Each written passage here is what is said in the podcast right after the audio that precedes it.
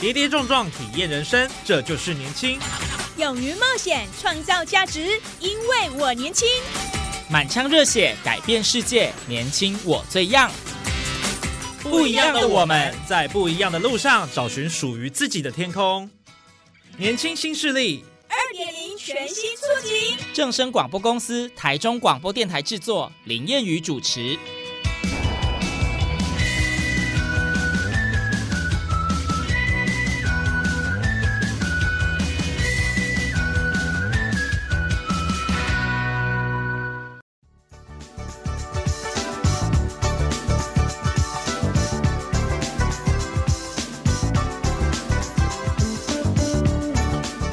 众朋友，大家午安，大家好，欢迎您在礼拜二的中午十二点准时收听，在正声台中二台 M 六七千赫以及网络正声综合台播出的《年轻新势力》，我是燕语。呃，我们都知道，许多人想要透过投资来增加这个被动收入。那现在学习投资的管道越来越多元，却得小心误入投资的诈骗陷阱。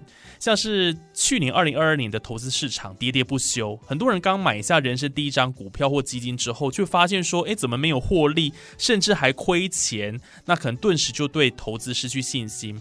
那究竟？呃，投资新手该如何来投资理财呢？今天在节目上非常开心，也非常荣幸可以邀请到呃知名财经部落格理财 W 实验室的版主黄玉伟 Wilson 来告诉我们一些常见的观念跟迷思，来掌握正确的投资心法。好，我们欢迎 Wilson。大家好，我是理财 W 实验室的黄玉伟 Wilson。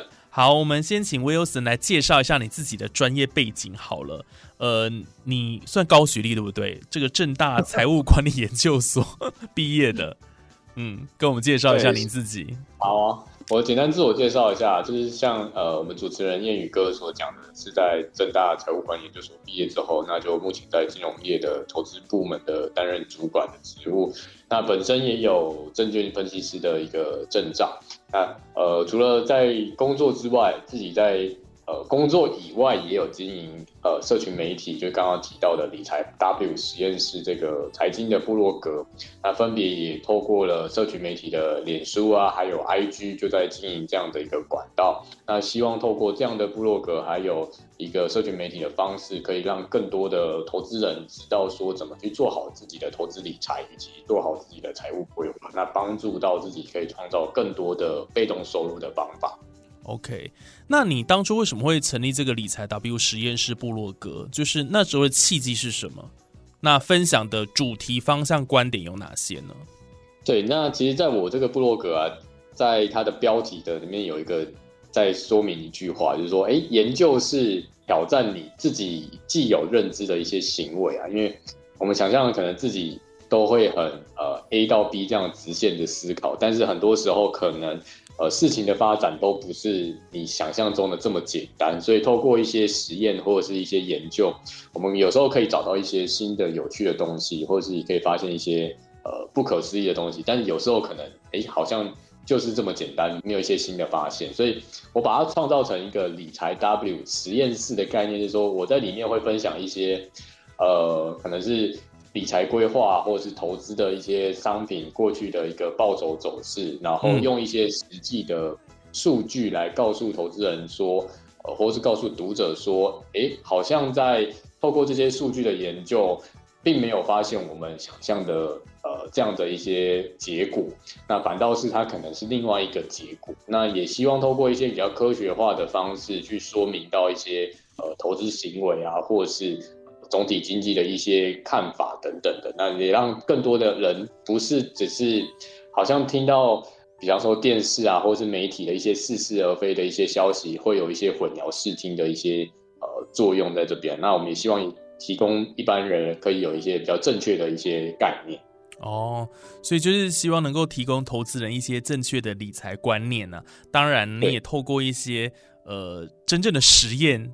去操作这样子，那看看结果是如何，所以这样子比较可信力。对，比较科学化的方式去做。哦，哎，我看你好像目前就是有一个实验正在进行，不对？对，一百万 VT，一百万 VT 那个 ETF，那它是 VT 啊，那这档 ETF 它其实就是投资全球股市的一个 ETF，它追踪的是全球股市的指数。那基本上想要实验证明给大家看，说其实就透过这样投资，那你可以安心安稳的做到一个长期投资，而且可以呃大概年化报酬率是呃七到九个 percent 的长期表现，因为这个就是过去的一个结果。那我也希望透过实际的方法来跟大家说，哎，确实你透过这样的方法也可以很安心的做好一个投资，而不需要透过很复杂或者很很多的操作策略才能达到呃你想要达到的结果。对，其实现代人这个工作时间很长了，那有时候其实不太有时间能够呃去做这些呃这个财报分析啊，或者是看个股这些。那透过这个 被动投资，然后 ETF 的部分，就可以让自己可以呃比较轻松的来进行这样子。对，没错，而且很多人其实对于财报研究或是公司的分析，并不是很有兴趣，所以所以没有兴趣的情况下，有些人就会看很多的网红啊，或者是 KOL 来分享，但是很多的买卖的时机，或者是呃，到底买卖的原因是什么，你都是听取别人建议的情况下，常常就会做出一些错误的决策，这也是比较小心的地方。对，其实我们这一集主要就是要跟大家分享说，现在网络资讯这么发达，所以其实投资理财的知识哈也越来越多元。好，就是你可以从以前就就电视啦、财经新闻看一看，可现在呢，网络的 YouTuber 很多哦，甚至部落格也很多哦。那 没错，对，那你怎么选择一个呃正确的一个管道去学习？比如说理财 W 实验室，对不对？哦，谢谢谢谢。对对，就是你要选择一个正确的资讯来源了哈，让你自己能够呃踏在这个正确的道路上，你才有办法哦实践你的一个梦想之类的，对不对？没错没错。对，好。那我们都知道说，因为在去年这个股市波动比较大了哈。那，我想要问一下，就是我们的 Wilson 说，像这样子的话，我们要怎么做好我们的心理调试啊？好像在这个部分，在投资上面应该是蛮重要的一个关键，对不对？对，没错。其实呃，投资一定会有风险，所以就像呃，我们谚语哥讲到的，股市投资它一定会面临波动。对，那你不管是上涨也好，或是下跌也好，你其实每天的情绪都会受到影响。那怎么调试呢？基本上我会朝两个建议的方向。可能第一个是多看书，那这个看书，呃，有帮助的是你对于市场的一些看法或经验的累积，因为毕竟每个人进到投资市场的时间或是经验不一样，那他所过去累积的。呃，想法啊，或者是看到呃，对于目前这个状况能够判断的一些知知识也不一样。那透过书籍，其实可以让你呃，有点像是历史借鉴的感觉，就是哎，我可以知道过去发生这样的事情，那怎么去应对？那啊，那从现在的观点来看，过去的话，基本上我是不是要做怎么样的调整会比较好？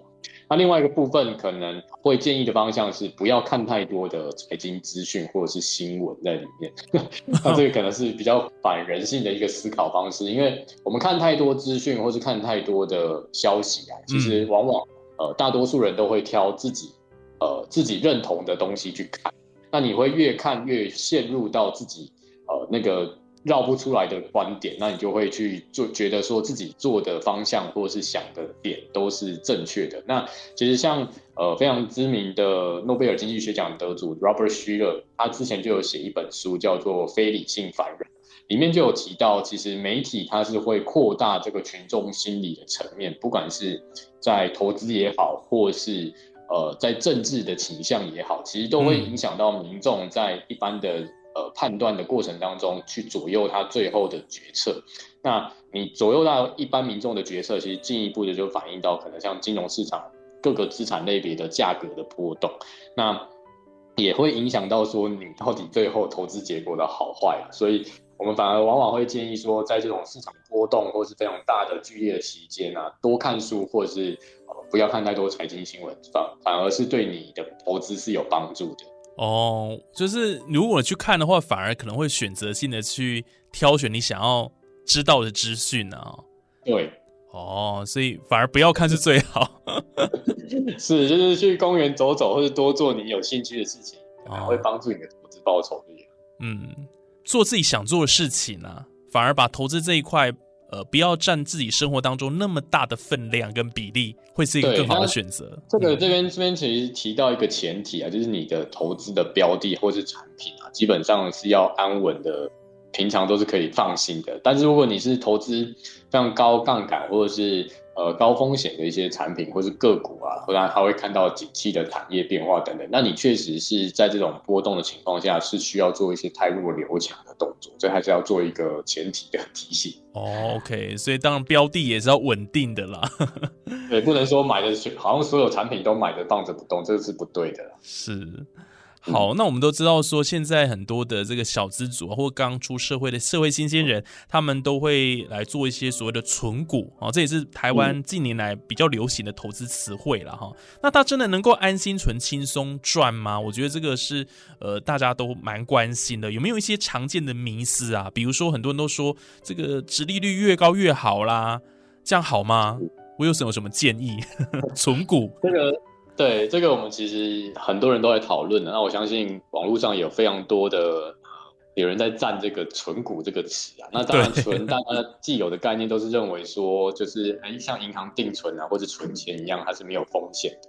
但实际上，我们做投资一定都会有风险。那不管是赚钱也好，或是赔钱也好，那进一步的可能会影响到你的生活啊，或者是平常的一些情情绪。所以“存股”这个词，我更简单来讲，其实你就是在做投资。那很多人会说，呃，就像在存金融股嘛，那甚至有些人疯狂到在比他存的张数有多少，一百张、两百张哎、张。真的哎，很多人都这样子。对，这个其实有一点，呃，有点，我觉得有点过头了啊。那尤其是在社群媒体，有些人都会 PO 这种对账单，说他已经存到呃叉叉金多少张，对，有点过头了。那像是今年金融股的表现，就其实相对就蛮差劲的。那对有我国外蛮蛮多的银行就是面临到这样倒闭的危机，虽然台湾的银行。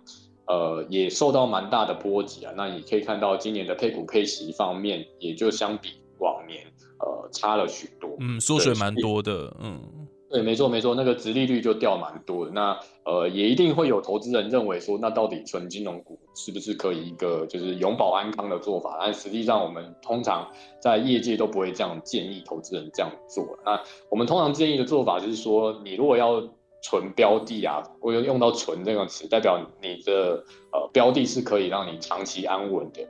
那什么叫长期安稳呢？基本上你要选择的标的是这种全球分散啊，或是多元分散产业类别的这种呃 ETF 的组合。那这种 ETF 基本上呃像是台湾的零零五零，或是呃美国他们有非常多的像是标普五百代表的 VOO 这样的 ETF，它是就投资到呃全市场的类型的 ETF。嗯，那这样的 ETF 的好处就在于说，它自动的会帮你派弱留强里面的好公司跟坏公司，然后随着经济的发展，它也会不断的市值型的一个不断的增长。那呃，相对来讲，高值率是这样的标的，像是零零五六或是零零八七八这种高股息 ETF，、嗯当然它也有到呃所谓的分散投资或是多元配置的一个概念，但是它相对于这种市值型的 ETF，它有一点缺陷在里面。那如果呃，等下可以再聊到这一块，就是高值率它其实还是有它的缺点在里面。哦，既然这个 Wilson 都提到了这个高股息 ETF 了哈，那当然我们也可以。在这部一部分呢，再多做琢磨了哈，也是我们今天嗯这一集的一些关键呢、因为我想很多的网友或者是听众朋友也很想知道说高股息 ETF 这么的夯 哦，包括这个零零八七八好像都已经成为这国民 ETF 哦。那对，到底呃它的魅力何在哦？因为像零零五六也已经突破两千亿了哦，那嗯，怎么这么多人要去追捧？好奇怪哦，对不对？这个高股息到底它有什么样的一个好处？可但是哦当然伴随着一些陷阱跟盲点啊，这我有谁对跟我们分享一下？其实基本上我们这边观察下来，因为股息这个东西，呃，也有非常多学术研究在在在去做探讨。那基本上人是喜欢确定性的东西，所以他喜欢可是看到他每一个月或是每一季啊、每一年都有多少的现金流的稳定性。对，那这也是为什么高股息大家是认为它呃是一个让可以让他安心投资的一个选项，因为他可以去看到说，哎，如果我今年投资一百万，那殖利率五趴，我的呃股息的今年的股息现金流就有五万块。那如果我再放大这样的概念的话，它其实就会有呃源源不断的被动收入进来。那这个就是回到人的心理，它是偏好这样的确定性的现金流的一个原因。对，那另外一个原因就在于说，呃，通常人是没有办法延迟满足。呃，有些人希望透过这样的被动式的收入的现金流去支付他的呃可能日常生活支付所需。那那就是说，哎，我好像。就可以开始慢慢的朝财富自由的路去 去走向了，对，就是被动收入去开始 cover 我的日常生活。那为什么这种市值型的 ETF 像零零五零，他们比较没办法呃受到大家的追捧？就原因在于说，呃，有些人会提倡用零零五零，那你自己去创造现金流，就是卖掉一定的部位。去产生，你可以每个月支应的，呃，你可以去支应你生活费的现金流。那相对于呃零零五六这样子的感觉，它其实会产生亏损业务的一个心理原因在里面。因为我们卖掉一些部位去创造现金流的话，往往会让呃自己可能会不太舒服。但是如果我是直接买一个呃高股息的商品，它会直接配息给你到你的账户上。那你会觉得，哎，好像是额外多出来给你的，你会觉得赚到的感觉。所以这个虽然两个层面其实是基本上是一模一样，都是从左手进右手出的一个概念，但实际上，呃，投资人会在感觉上面来讲，他会觉得高股息的产品会有更好的一个呃心理层面的因素的优势在里面。哦。哎，对，其实那个现在这个高股息的 ETF 哦，也越来越进步了啦。以前很多是这个年配，现在都季配，对，甚至月配哦。所以真的是我我觉得满足了真的人性的一个一个需求，就觉得说我每个月就有钱入袋，感觉很好。大家都希望说这个钱先进来，入袋为安。对，但但实际上，其实高股息还是要提到啦。你你所投资的赚到的报酬，它是看一个总报酬的概念。哦，那我们在呃投资学里面呢，其实提到总报酬，它包含的呃资本利得，就是你赚的价差。那另外一个部分就是公司配发的股息，股息也是其中的一个报酬。那两者加起来才是总报酬。所以你如果赚了股息赔了价差的话，基本上你的总报酬并没有比较多了。所以还是回到说，你所投资的标的，它如果配发的值利率很高，股息很多的话，它到底能不能够填息，这也是一个要需要关注的一个点。对，那这个也是很多投资人需要注意的。那另外一部分是股息，它其实是需要缴税的。对，我们台湾有那个健保二代健保补充费在里面。对你如果呃又是大额的投资人的话，其实股息的税是蛮高的，它好像有一定的趴数在里面。但是你如果是投资像零零五零，它是单纯的资本利得比较多的话，它是不需要缴税的。那这个也是呃投资人可能在投资高股息商品之前，呃要多多留意的一环。对，这个就是呃，有一好不一定有良好。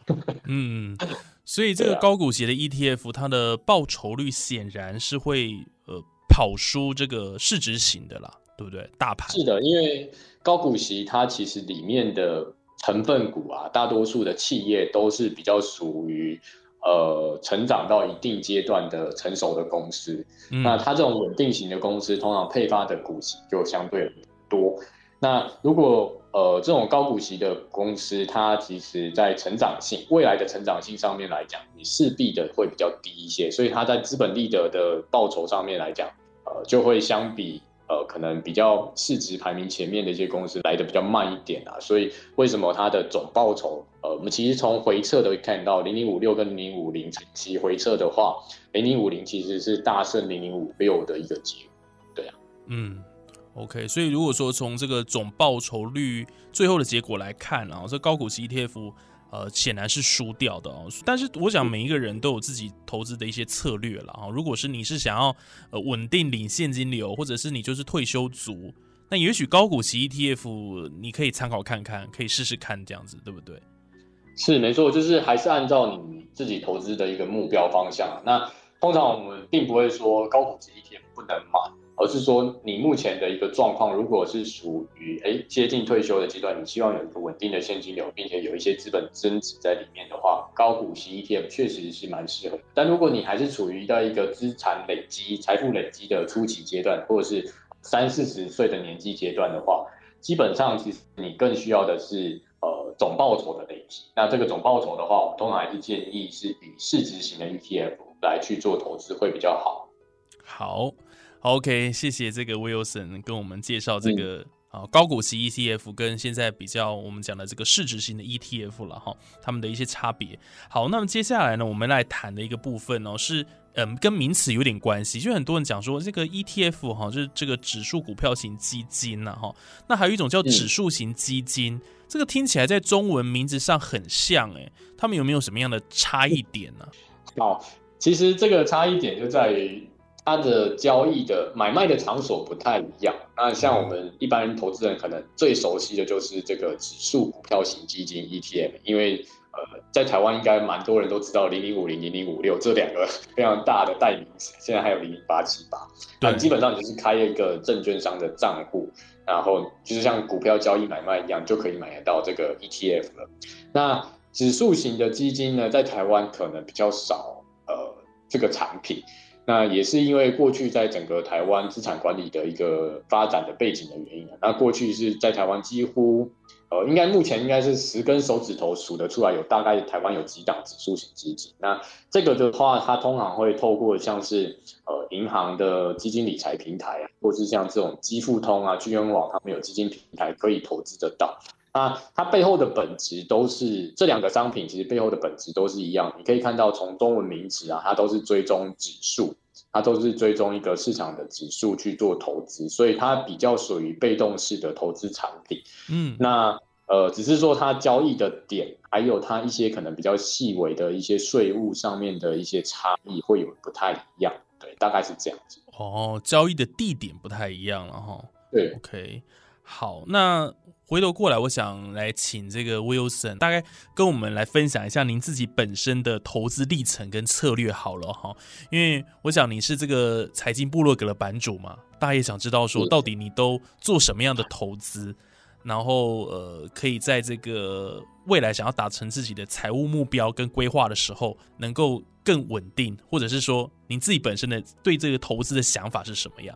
好，其实这个投资呢，呃，我可以大概分享一下个人的经历的。那呃，我自己从大学时候其实就开始在摸这个 投资的东西。那那时候其实一开始投资都是以个股啊，尤其是台股的个股，那还有呃一些比较高风险的，像是期货选择权等等的去做一些接触。那想要的是进一步的赶快了解说这个产品是什么。呃，去怎么操作啊，或者是怎么去做获利的一个方式哦？你都喜欢亲身实 实验呢？对我其实蛮喜欢实验，而且应该说基本上各各种产品我都有投资过。那呃，有的好，有的坏。对，那就是经过这样的一段时间之后，慢慢才了解到像是 ETF 等等的一些商品，也才知道说，哎，这个市场上其实就像。这边有提到的，有分主动式的策略跟这种被动式的策略。那主动式的策略，相信大家应该都很熟悉啊，就是你要判断公司的前景，判断景气的好坏，判断财报的状况，然后去做主动式的呃高低点的判断去买卖。嗯，那这种被动式的方式啊，其实就比较像刚刚提到的，你要买这种市值型多元分散的 ETF，然后做一个。长期的复利累积，那透过呃定期定额也好，或者是呃还要一些可能你要去面对市场波动的心理，你要去克服。对，那其实他们两个交易的层面还有操作的策略其实都不太一样。那我现在个人在做投资的方面，呃比例的话，主动跟被动大概是三比七左右，那主动大概占三成。被动大概占七成，那七成的话，这种其实都是刚刚提到的都投资这种全球型的呃 ETF 为主。那其实那个就是买着放着，就没有再多管它了。那这个很简单的一个操作方式。那当然，因为像去年市场下跌，一定会受到一些心情的影响。那这个就是要想办法克服，呃，如何去度过这种市场波动的危机。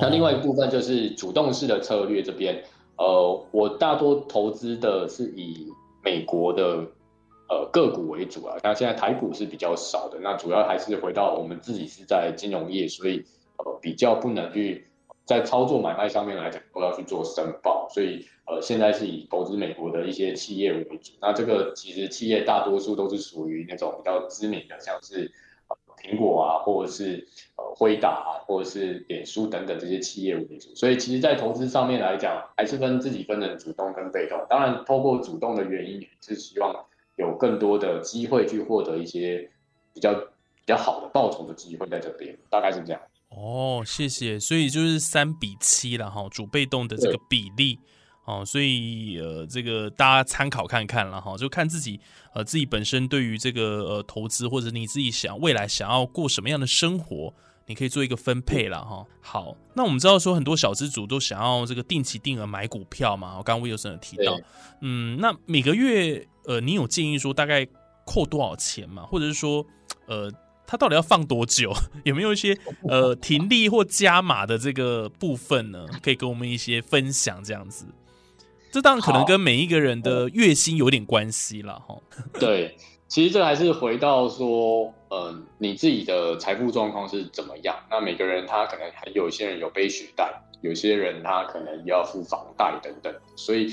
呃，这个还是根根据个人的财务状况去做决定。那呃，我们基本上是建议是说有一个呃比较通则的法则，是叫做五十三十二十嘛。那这个是可能大家可以上网搜寻到，就是你在呃收支管理上面来讲，你的五十趴呃可能是用在你的生活必需支出啊，那三十趴可能是哎你可能想要去比较奢侈的一些消费行为，二十趴可能就拿来做储蓄。那这个储蓄可能可以作为投资的一一部分的本金。那这个投资本金的话，那可能就按照你的自己的收入的百分比去做一个分配，所以每个月该扣多少钱也是看个人的收入状况那基本上，其实你越早开始，那你财富透过时间的这个复利效果会越明显。对，那这个这个可以自己透过那个时间的复利去拉一个。就是回测或者是 Excel Excel 表去去建构看看就知道了。那就是你越早开始，其实你可以越轻松的，比方说累积到五百万甚至一千万的退休金。那该报多久呢？其实还是看到你的目标是怎么设立的。像是有些人想要呃买房，想要做呃环游世界等等，那他可能他的目标金额相对来讲，呃可能就是。三两三百万的一个数字，那你停利的时候，应该就是达到你目标的时候会是比较好。对，当然，呃，还是回到你所投资的一个标的是什么。那像我们刚刚一直提到的这种市值型 ETF，基本上你是不需要做所谓的停利的动作，而是你达到目标的时候，其实才是你啊停止的时候。但如果你投资的是比较呃，会随着景气波动啊，或是循环的，像是主动型的基金也好，或是个股也好的话，那基本上操作策略，你可能自己就要想办法去呃，去设定一下你的停利的目标，还有你出场的原因，一开始就要呃先设定好，然后按照这样纪律的执行，然后 建议就是不要跟个股或者是这种比较主动型的策略的商品去去谈恋爱，因为很多人时候就是说，哎，我可能赚的是。还想再赚十五趴，那一直等一直等，结果它都掉下来，结果反而变得亏损的。那这个就是取决于在投资上面要有一些纪律在里面。那呃，与其少赚。不要到赔钱，其实是都是一个投资很好的一个结果，大概是这样子。是，对啊，这个投资基本上一定是要希望是能够赚的嘛，哈。那你能够赚，基本上已经赢人家一大半了，你至少不要亏。因为很多人赔钱呢，很多人赔钱呢，很惨啊。所以，呃，依据不同的投资工具了哈，我想威尔森也给我们一些建议哦。如果你是个股的话，自己要去判断一下了哈。但是如果是呃这个 ETF 的话，呃，就可以报比较久。好，那依据你自己的财务规划，再把它提领出来 之类的啦哈。OK，好，那我们今天在节目上非常开心，可以邀请到理财 W 实验室的版主 Wilson 哦。今天哦，他非常的厉害哦，而且以这个专业的角度跟我们分享一些呃投资上有一些特别需要注意的地方啦。希望大家都可以在这个呃投资理财的路上少走点冤枉路了哈。那也离理想中的这个财务规划更进一步。那今天就非常谢谢 Wilson 喽。哎，谢谢大家，谢谢谚语哥。好，那我们下个礼拜还有更多精彩节目内容都在我们的年轻新势力，呃，就我欢迎大家持续锁定了哈。那我们就下周同一时间空中再会，拜拜，拜拜。